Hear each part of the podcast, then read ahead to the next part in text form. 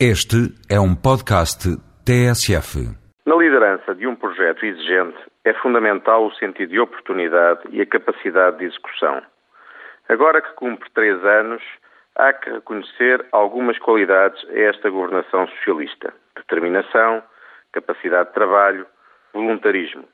E alguns defeitos que se têm tornado mais visíveis com o decorrer do tempo: arrogância, crispação e alguma insensibilidade social.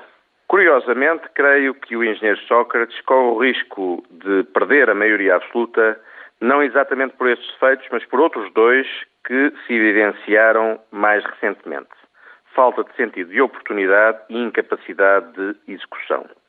Algumas das reformas mais importantes estão a fracassar, não tanto pela falta de ideias do governo, mas pela incapacidade de as executar adequadamente.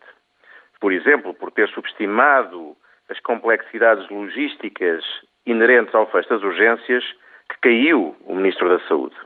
A Ministra da Educação corre igual risco ao teimar num sistema de avaliação confuso.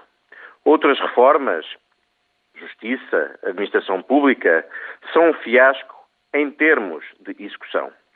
Só a cobrança fiscal e algumas medidas de simplificação empresarial parecem ter surtido efeito.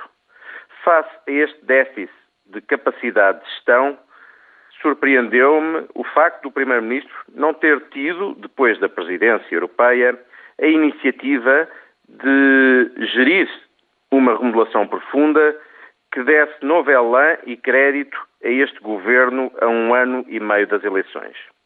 O Primeiro-Ministro foi complacente com a manifesta incapacidade de alguns membros do seu governo. Ao ter perdido a iniciativa na remodelação, o Primeiro-Ministro corre agora ao risco de ir remodelando às pinguinhas e sob pressão, chegando fragilizado às eleições em 2009. A não remodelação pode originar a perca da maioria absoluta do PS em 2009.